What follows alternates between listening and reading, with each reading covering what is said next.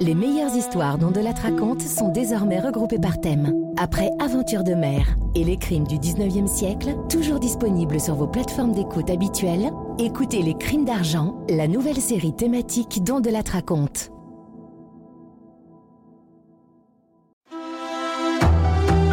On Delattre raconte. Christophe Ondelatte. Je vous raconte aujourd'hui une affaire criminelle suisse, un triple assassinat commis à Vevey en décembre 2005. Une histoire qui va nous faire entrer dans l'intimité d'une famille. Une famille où on s'aimait assez peu et où on aimait surtout l'argent. Une histoire que je débrieferai tout à l'heure avec le procureur Éric Cotier qui a porté l'accusation dans ce dossier. Je l'ai écrite avec Thomas Audouard, réalisation Céline Lebras. Europe 1 Christophe Ondelatte. On est au mois de janvier 2006 à Vevey, en Suisse, sur les bords du lac Léman. Plus chic, plus bourgeois tu meurs. C'est le cas de le dire.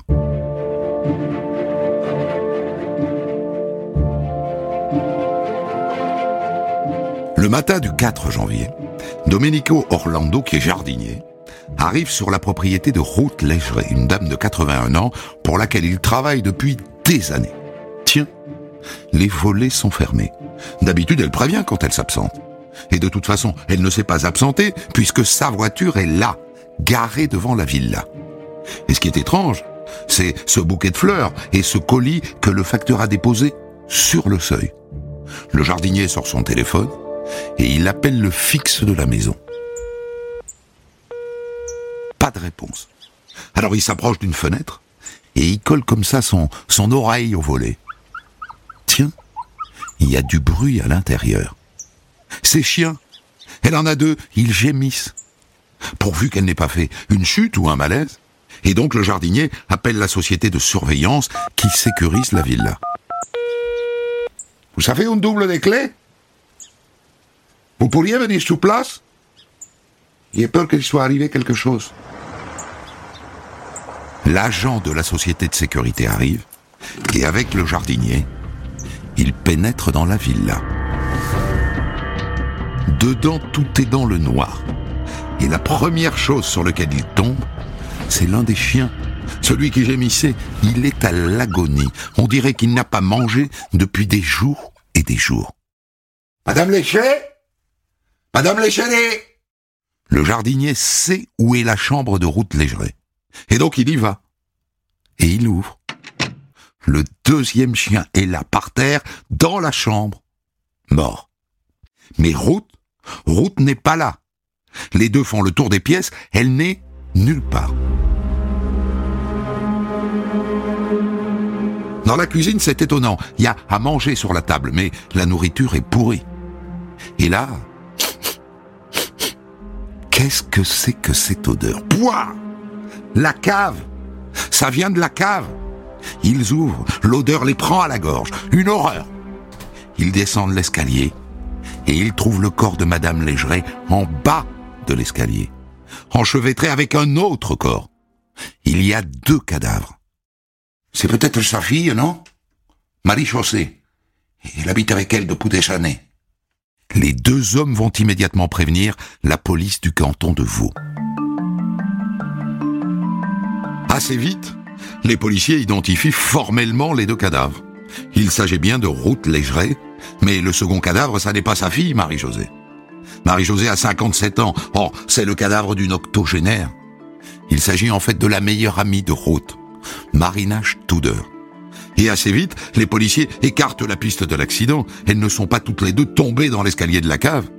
Parce que quand on examine les cadavres, d'abord il y a du sang, des traces de coups, et surtout Ruth Légeret, tient une touffe, une touffe de cheveux noirs dans la main. Elle a cherché à se défendre. Et on peut parier que les cheveux sont ceux du tueur.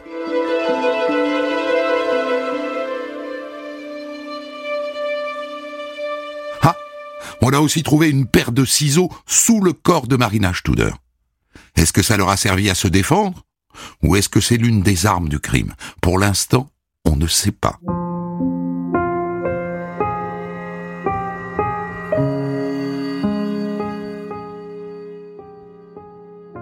D'après le légiste, le crime remonte au 25 décembre. Bon, je ne suis pas formel sur la date, hein, cela dit. Je dirais autour de Noël. Compte tenu de l'état des corps, je peux pas être plus précis. hein. Les corps sont dans un état de décomposition avancé. Et dans ces conditions, l'autopsie n'est pas facile. Mais elles ont toutes les deux les côtes cassées. Et Marina Studer a le nez fracturé et le poignet cassé. Elles sont mortes sous les coups. On les a frappées à mort. Où? Eh bien, vu les giclures de sang sur les murs, en bas, au rez-de-chaussée, dans la chambre d'amis.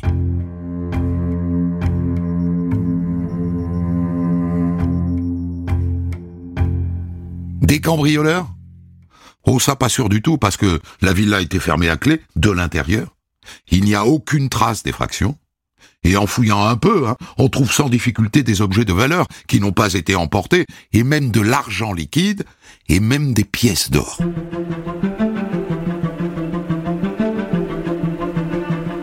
Alors qui sont ces deux dames que l'on vient de tuer à coups de bois? Ruth Légeret, d'abord, puisque la villa est à elle. Elle avait 81 ans, elle était originaire de la région de Vevey, veuve d'un architecte qui a fait fortune dans le coin, Charles Légeret. Elle avait quatre enfants, Simon et Marie-Josée, plus deux enfants adoptifs, François et Ramu, mais Ramu est mort en 1992. Quant à Marina Studer, même âge, 81 ans, veuve elle aussi, d'origine péruvienne et riche elle aussi. Son mari était directeur d'un laboratoire pharmaceutique. D'après ce que disent les gens, Ruth et Marina se connaissaient depuis 30 ou 40 ans. Elles étaient proches comme des sœurs. Et Marina était venue passer les fêtes de Noël et du jour de l'an avec sa meilleure amie.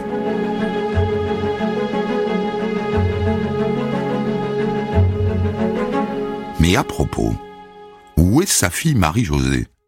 Le jardinier a dit qu'elle habitait avec sa mère. Elle est médecin à Vevey. D'après ce qu'on dit, elles sont fusionnelles toutes les deux. Les policiers essayent de l'appeler sur son portable. Pas de réponse. Remarquez, c'est logique, son téléphone est là. Il est resté dans la maison. De même d'ailleurs que son passeport et son porte-monnaie. Et surtout, sa voiture. Sa voiture est dans le garage. Bon, les policiers vaudois alertent Interpol, un avis de recherche est diffusé dans la presse, et en attendant, ils convoquent le fils aîné, Simon, qui vit à Lausanne, où il a repris le cabinet d'architecte de son père. Alors, monsieur Lécheret, nous avons une terrible nouvelle à vous annoncer. Votre maman est décédée. Elle a probablement été assassinée. Et là, on pourrait s'attendre à des torrents de larmes. Ah, vous n'y êtes pas du tout. Simon Légeret ne manifeste ni surprise, ni tristesse. Vous savez, j'ai coupé les ponts avec ma famille depuis des années. Je n'ai pas adressé la parole à ma mère depuis oh, plus de dix ans. En fait, autant que vous le sachiez tout de suite, qui a compliqué les rapports entre mon frère, ma sœur, ma mère et moi, c'est l'héritage de mon père. Quand il est mort, on, a hérité de lui, mais c'est notre mère qui avait l'usufruit. C'est ça l'origine de la fâcherie. Et là, vous dites, euh, où les méchants enfants? Vous allez vite comprendre d'où vient le problème. À sa mort, Charles Légeret a laissé une petite fortune. 40 millions d'euros, essentiellement des biens immobiliers. Et Ruth a tout gardé. Tous les mois, elle recevait elle-même les loyers de la totalité de ses biens immobiliers. Bon, ça n'est pas très généreux vis-à-vis de ses enfants, mais en même temps, à chacun de bâtir sa vie. Bref, dès le premier interrogatoire du fils aîné Simon, les policiers s'aperçoivent que le contexte de ce crime, c'est l'héritage. L'argent rend fou. Vous ne le découvrez pas. Monsieur Légeret, quelles étaient les relations de votre frère François avec votre mère? François, c'était le chouchou de ma mère. Je peux vous dire qu'il profitait amplement de ses largesses. Hein. Vous sous-entendez que votre frère était en train de, de capter votre héritage? Ah, plus que ça, j'ai été obligé de demander la mise de sous tutelle de ma mère, pour la soustraire à ses griffes. Et donc, d'après vous, qui est le prochain sur la liste des flics vaudois? François, bien sûr. François qui a un diplôme d'infirmier mais qui ne travaille pas. François à qui la mère verse tous les mois une rente de 6 000 euros. François, le chouchou de sa maman.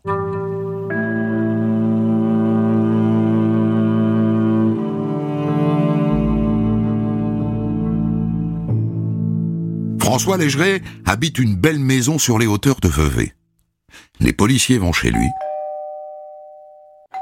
Personne. Ils l'appellent. Pas de réponse. Alors ils se mettent en planque devant chez lui. Et au milieu de la nuit, il voit de la lumière à l'intérieur. Il ne leur a pas ouvert, mais il est chez lui. Et donc dès le lendemain matin à l'aube, il l'interpelle.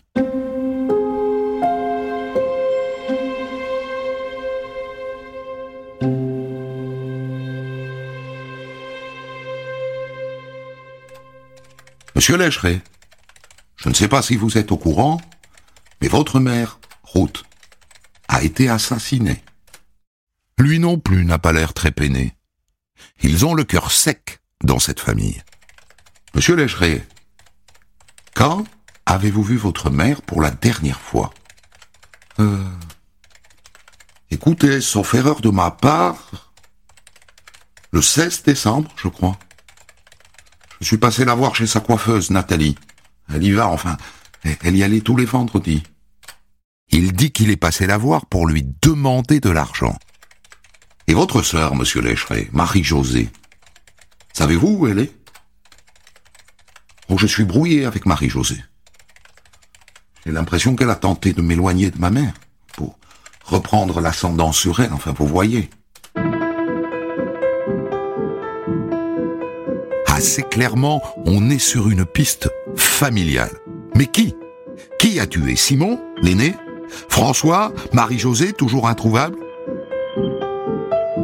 Avant de demander aux deux premiers où ils étaient à l'heure du crime, il faudrait savoir quand précisément le crime a lieu, et donc reconstituer l'emploi du temps de Ruth et de son amie Marina. On a vu Ruth et Marie-Josée faire des courses à Vevey le 23 décembre.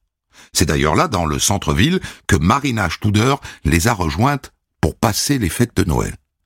Et après Après, on a peu d'indications. Dans la villa, le programme télé est ouvert à la page du 24 décembre.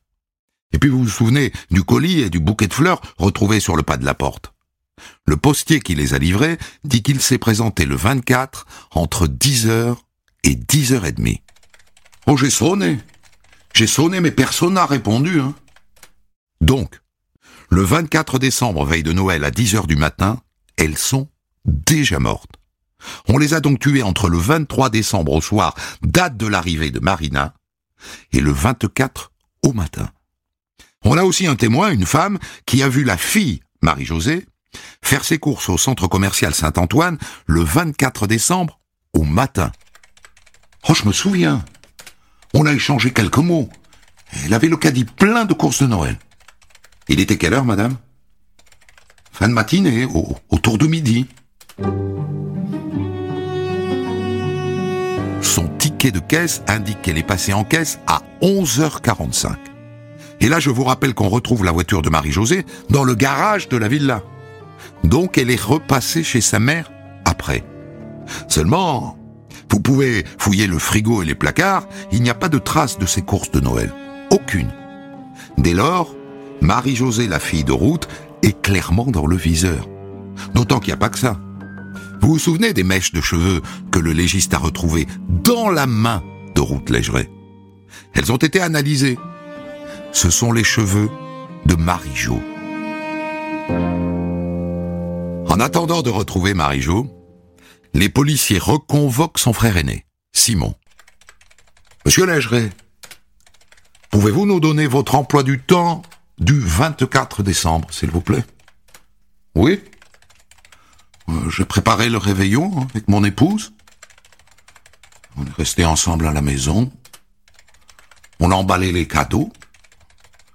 Puis le soir, nous sommes allés fêter Noël chez mon cousin. Il y avait bien 20 personnes, vous pouvez vérifier. Hein. François Légeret, le fils adoptif, est également réentendu. Le 24 décembre, il dit qu'il passe la matinée à faire ses courses de Noël, sans d'ailleurs trouver ce qu'il voulait, dit-il. Il dit qu'ensuite il rentre chez lui et qu'il passe un long moment avec sa compagne. Et puis en milieu d'après-midi, on est allé chez mes beaux-parents pour le réveillon.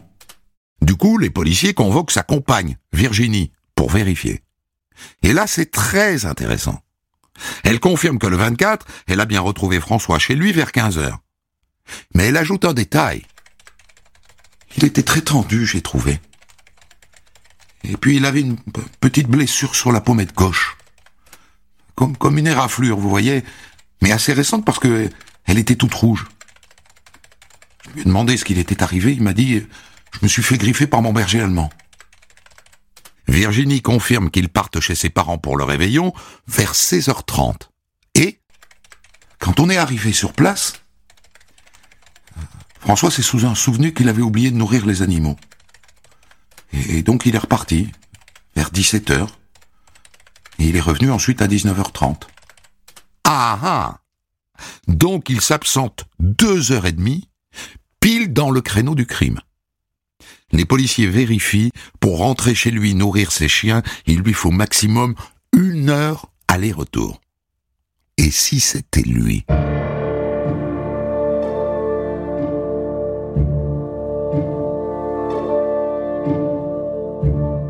Alors qui est ce François? Il est d'origine indienne. Les Légerés l'ont adopté quand il avait 9 ans. Et oui, c'était le chouchou de route, ce qui d'ailleurs rendait ses premiers enfants un peu jaloux. Les policiers se rencardent, il a plutôt bonne image, joyeux, gentil, serviable. Mais d'après son frère aîné Simon, il a aussi un côté sombre. François, c'est quelqu'un qui peut être très agressif, très violent. Il est très autoritaire. Il ne supporte pas qu'on aille contre sa volonté. Moi, je pense qu'il est un peu paranoïaque et, et mégalomane. Une face noire confirmée par Virginie, sa compagne. Ces derniers temps, je l'ai trouvé irritable, agressif. Il s'énervait facilement. Hein.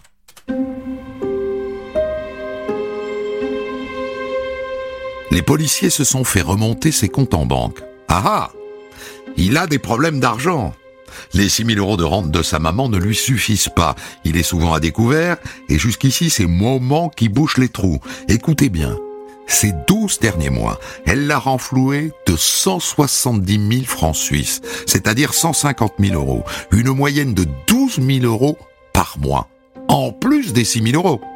Et d'après ce qu'on dit, sa sœur Marie-Josée était au courant, elle ne supportait pas ça. On a retrouvé des lettres. Tu as sans cesse abusé de la trop grande bonté de maman, et ce depuis des années, c'est écrit. Des lettres qui datent de septembre 2005, c'est-à-dire quatre mois avant le meurtre. Et huit jours avant sa mort. Ruth s'apprêtait à lui verser 150 000 euros. Marie-Josée s'y est opposée, et d'ailleurs, puisqu'elle est introuvable, est-ce qu'elle n'a pas été assassinée elle aussi? Bref, tout dans cette enquête oriente les policiers vers François.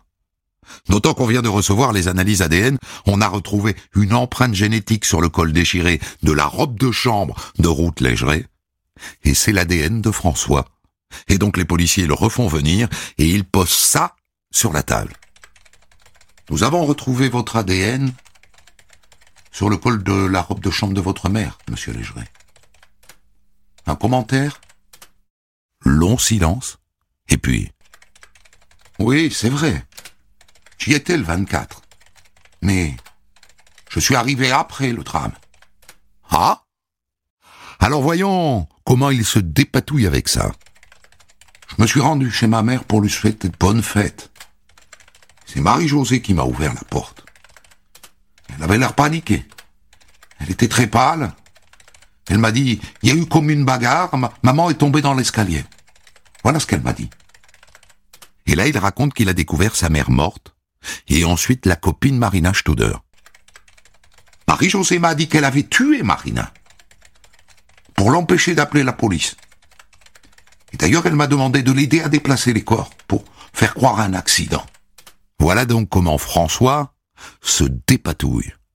Il accuse sa sœur Mais le juge ne le croit pas du tout, et le 4 février, un mois après le crime, il inculpe François Légeret d'homicide volontaire. Et il le place en détention provisoire à la prison de Lausanne. Mais est-ce qu'on peut être sûr que c'est lui?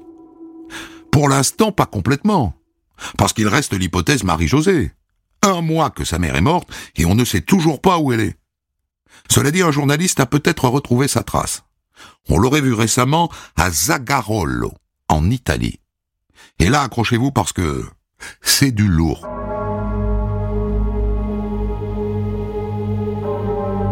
Les policiers apprennent que Marie-Josée Légeret se rend régulièrement à Zagarolo pour y rencontrer un prêtre.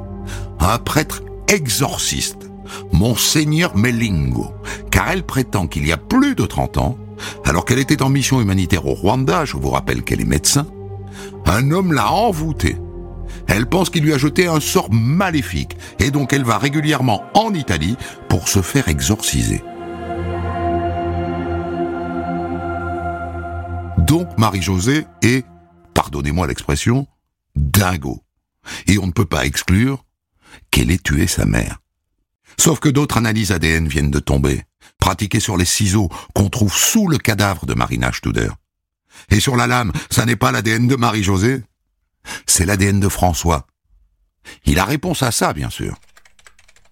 J'ai pu manipuler les ciseaux avant le drame. Je ne sais pas, moi, lors d'une visite chez ma mère.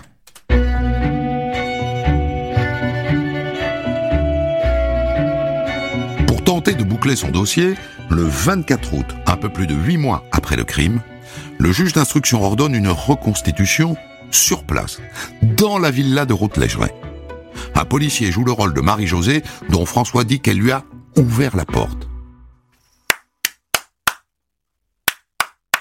Bien.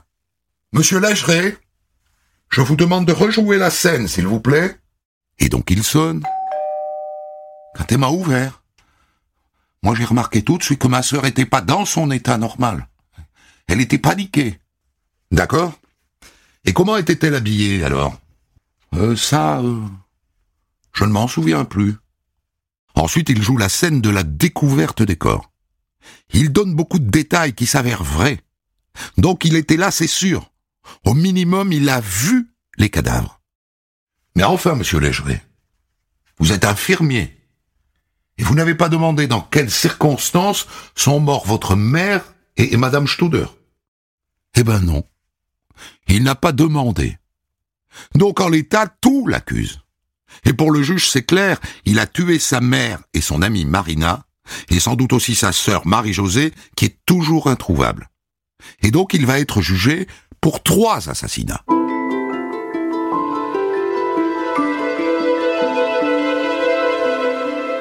Le procès de François Légeret s'ouvre le 18 juin 2008 devant le tribunal d'arrondissement de l'Est vaudois à Vevey.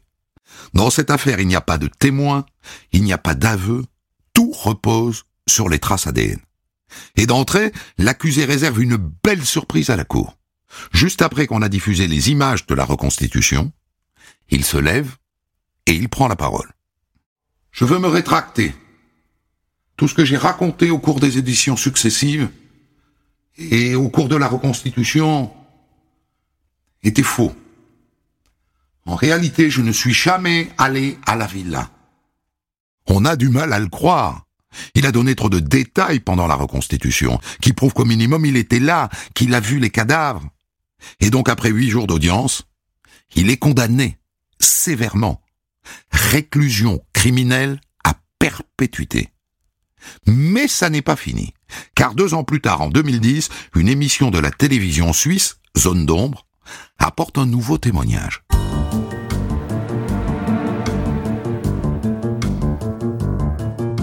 Une boulangère de Vevey, Jacqueline Albanese, qui est aussi une ancienne patiente de Marie-Josée Légeret, raconte que le 24 décembre, en fin de journée, Ruth Légeret et sa fille sont venus lui acheter une boîte de chocolat et des pâtisseries.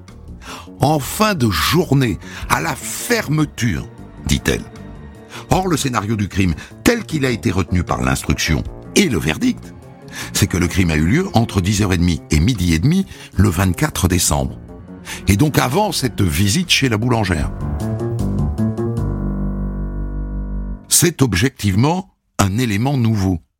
Et donc la chambre de révision est saisie. Et elle est moins frileuse qu'en France, elle ordonne un nouveau procès. Un procès qui est programmé pour le 1er mars 2010 à Lausanne. Sauf que quelques jours avant, la boulangère, qui est le témoin clé, reçoit une drôle de lettre dans sa boîte aux lettres.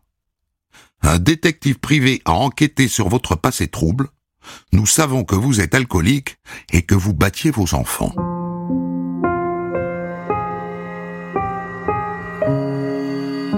C'est Simon, en vérité, le fils aîné de Ruth Légeret, qui a embauché ce détective. Il explique qu'il est persuadé de la culpabilité de son frère et qu'il a juste voulu vérifier la fiabilité du témoin. Et donc quand elle vient témoigner devant la cour, eh bien la boulangère est un peu déstabilisée. Son témoignage est bancal. Est-ce qu'elle a vraiment vu Ruth Légeret et Marie-Josée le 24 au soir? Ah ben c'est plus trop sûr. Elle s'est peut-être trompée de jour, c'était peut-être la veille. Et donc à l'issue du procès, François Légeret est à nouveau condamné à la réclusion criminelle à perpétuité. Il fait appel, nouvelle condamnation à perpétuité. Et donc pour la justice suisse, François Légeret est définitivement l'assassin de sa mère, de son amie Marina et de sa sœur Marie-Jo dont le cadavre n'a jamais été retrouvé.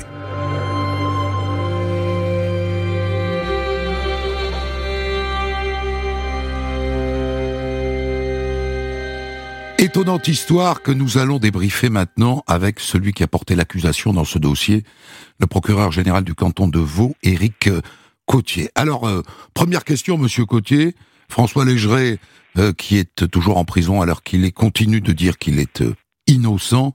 Vous, vous n'avez aucun doute Je n'ai aucun doute sur sa culpabilité, qui a été étayée par euh, un nombre important d'éléments que vous avez mis en évidence dans le, le récit nécessairement résumé qui vient d'être fait, euh, mais qui figurent au dossier euh, et qui ont été analysés en profondeur et en détail par les deux tribunaux qui ont prononcé la condamnation de François Légeret. Le point faible tout de même, c'est qu'il n'y a pas de preuves matérielles, tangibles, incontestables. Alors évidemment, euh, si l'on prononce des condamnations, qu'il s'agisse pour d'affaires importantes euh, en termes d'enjeux ou, d'affaires moins importantes que euh, lorsqu'il y a des preuves absolues ou des aveux, encore que des aveux ne signifient pas nécessairement une culpabilité, ce type de jugement-là ne serait pas rendu. Dans tous les systèmes judiciaires, d'une manière ou d'une autre, il y a à un moment donné une place pour la conviction, la possibilité d'écarter un doute lorsque ce doute n'est plus raisonnable. C'est très schématiquement et en résumé ce qui s'est passé dans cette affaire. Mais le doute, puisque vous l'évoquez, euh, en France, il doit bénéficier à l'accusé. C'est pareil en Suisse? C'est exactement la même chose. Et là, a-t-il bénéficié à l'accusé? Non, le tribunal a considéré qu'il n'y avait plus de doute euh, au terme de l'examen de l'entier du dossier, après l'audition de très nombreux témoins, étant rappelé qu'aussi bien en 2008 à Vevey qu'en 2010 à Lausanne, ce sont près d'une cinquantaine de personnes qui seront entendues par le tribunal criminel composé de neuf euh, membres. Parce que l'ADN, il n'a pas tort, euh, François Légeret, quand il dit euh, l'ADN sur le ciseau, par exemple, j'ai pu manipuler les ciseaux de, de, ma mère un jour et mon ADN est resté dessus. Donc l'ADN est à peine quelque chose de convaincant.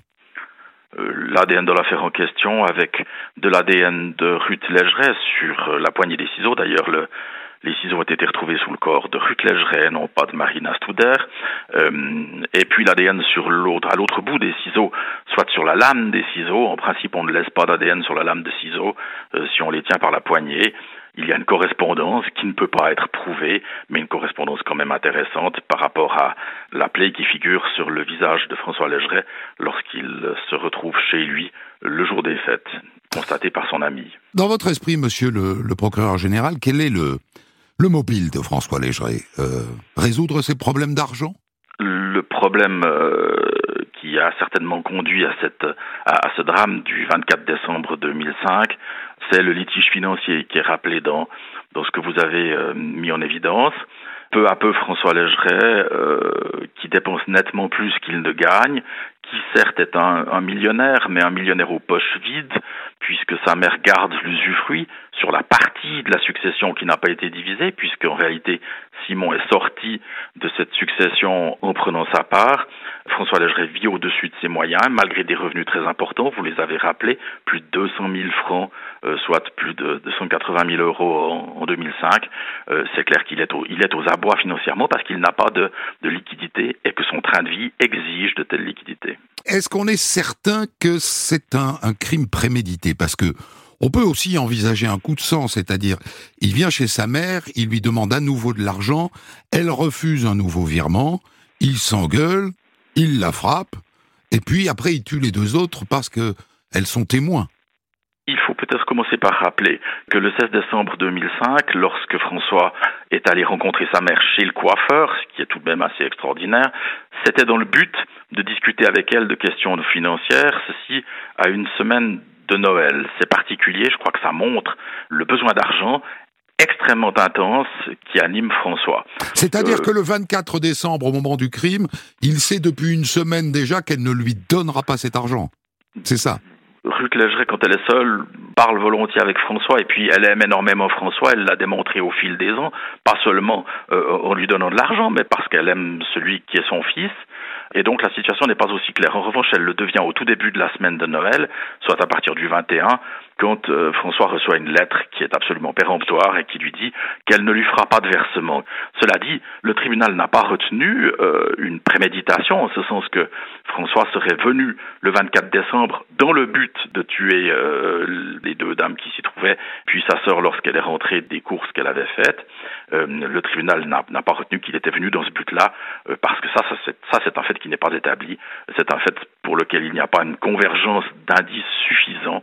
en revanche, les deux actions euh, homicides du 24 décembre dans la villa, puis l'élimination froide de Marie-Jo, ça le tribunal les a retenus. Alors est-ce qu'il y a quelque chose, euh, Monsieur Cotier, qui explique ce déchaînement de violence de la part de, de François Légeret Parce que il tue sa mère, il tue Marina Studer à coup de poing. Enfin, c'est ce que semble dire le médecin légiste.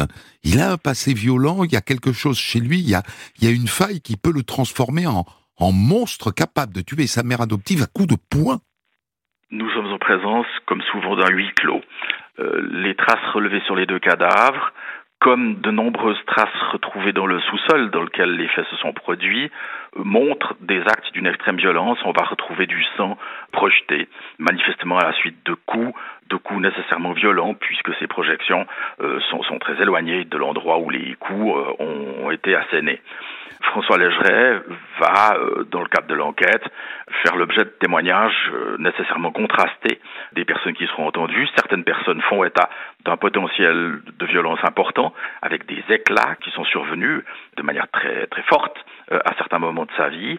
D'autres personnes vont dire qu'elles ne considèrent pas qu'il puisse être capable de tels actes ce qui s'est passé pendant le huis clos, seul François Légeret peut encore en parler, puisque ses victimes, évidemment, ne sont plus là pour témoigner. Il y, a, quelque chose à chercher dans le contexte de l'adoption, parce qu'on a toujours, euh, comment dire, une description euh, bienveillante de l'adoption d'enfants étrangers.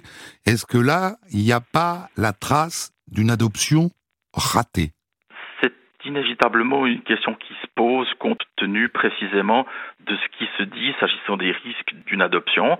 C'est une hypothèse qui a été examinée. Il est très possible que François Légeret, très longtemps chéri, euh, chouchou de, sa maman, parce que c'est aussi le dernier de cette fratrie de quatre qui comporte deux enfants biologiques et deux enfants adoptés, euh, c'est le chouchou, et à un moment donné, il cesse d'être le chouchou, sa mère lui dit non, vraisemblablement pour la première fois de sa vie. Et ce qui peut éclater à ce moment-là, chez un enfant adopté ou chez un enfant naturel d'ailleurs, chez un enfant biologique aussi, euh, c'est extrêmement difficile de le savoir, de le déterminer. Je pense qu'il y a là une bascule. À un moment donné, François se rend compte que sa maman, pour la première fois, lui dit non. Hmm. Et là, ce qui peut se produire en termes de réaction, je, crois qu'on ne peut que l'imaginer, mais euh, un déchaînement de violence, c'est clairement parmi les hypothèses possibles dans un tel cas de figure. Il y a un point qui reste en suspens, c'est la poignée de cheveux qu'on retrouve donc, euh, euh, des cheveux qui sont les cheveux de, de Marie-Jo. Est-ce qu'on peut envisager qu'il ait volontairement placé cette mèche de cheveux pour accuser Marie-Jo?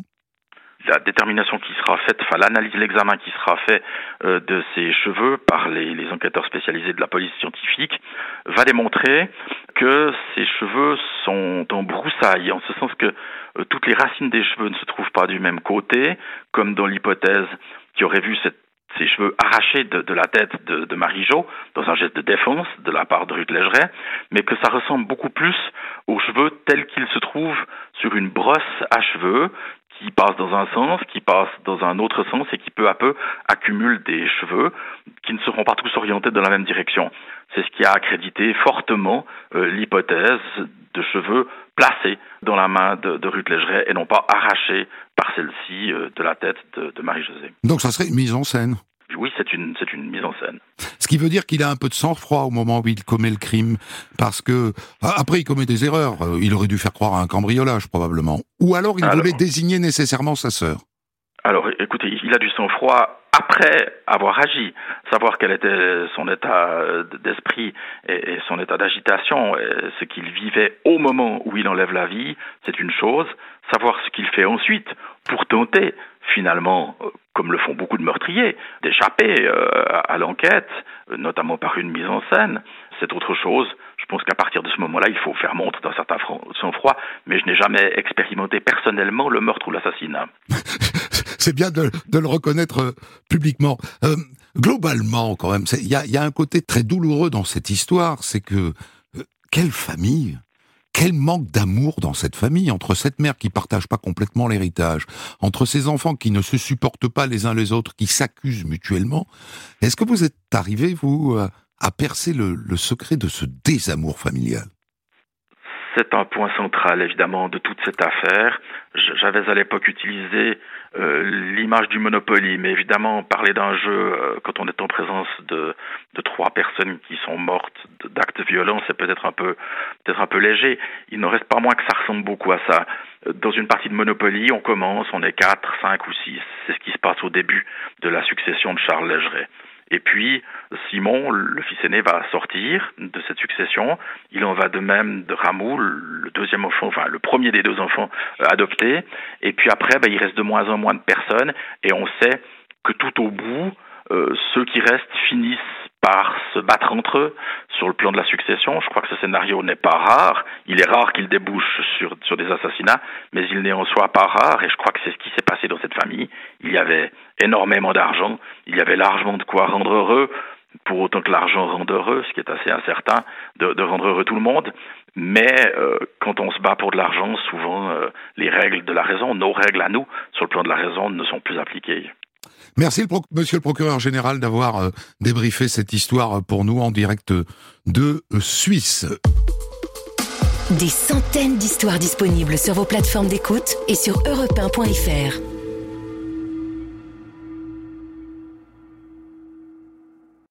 Découvrez l'histoire du jour dont de la raconte à 14h sur Europe 1 et dès 6h du matin en podcast.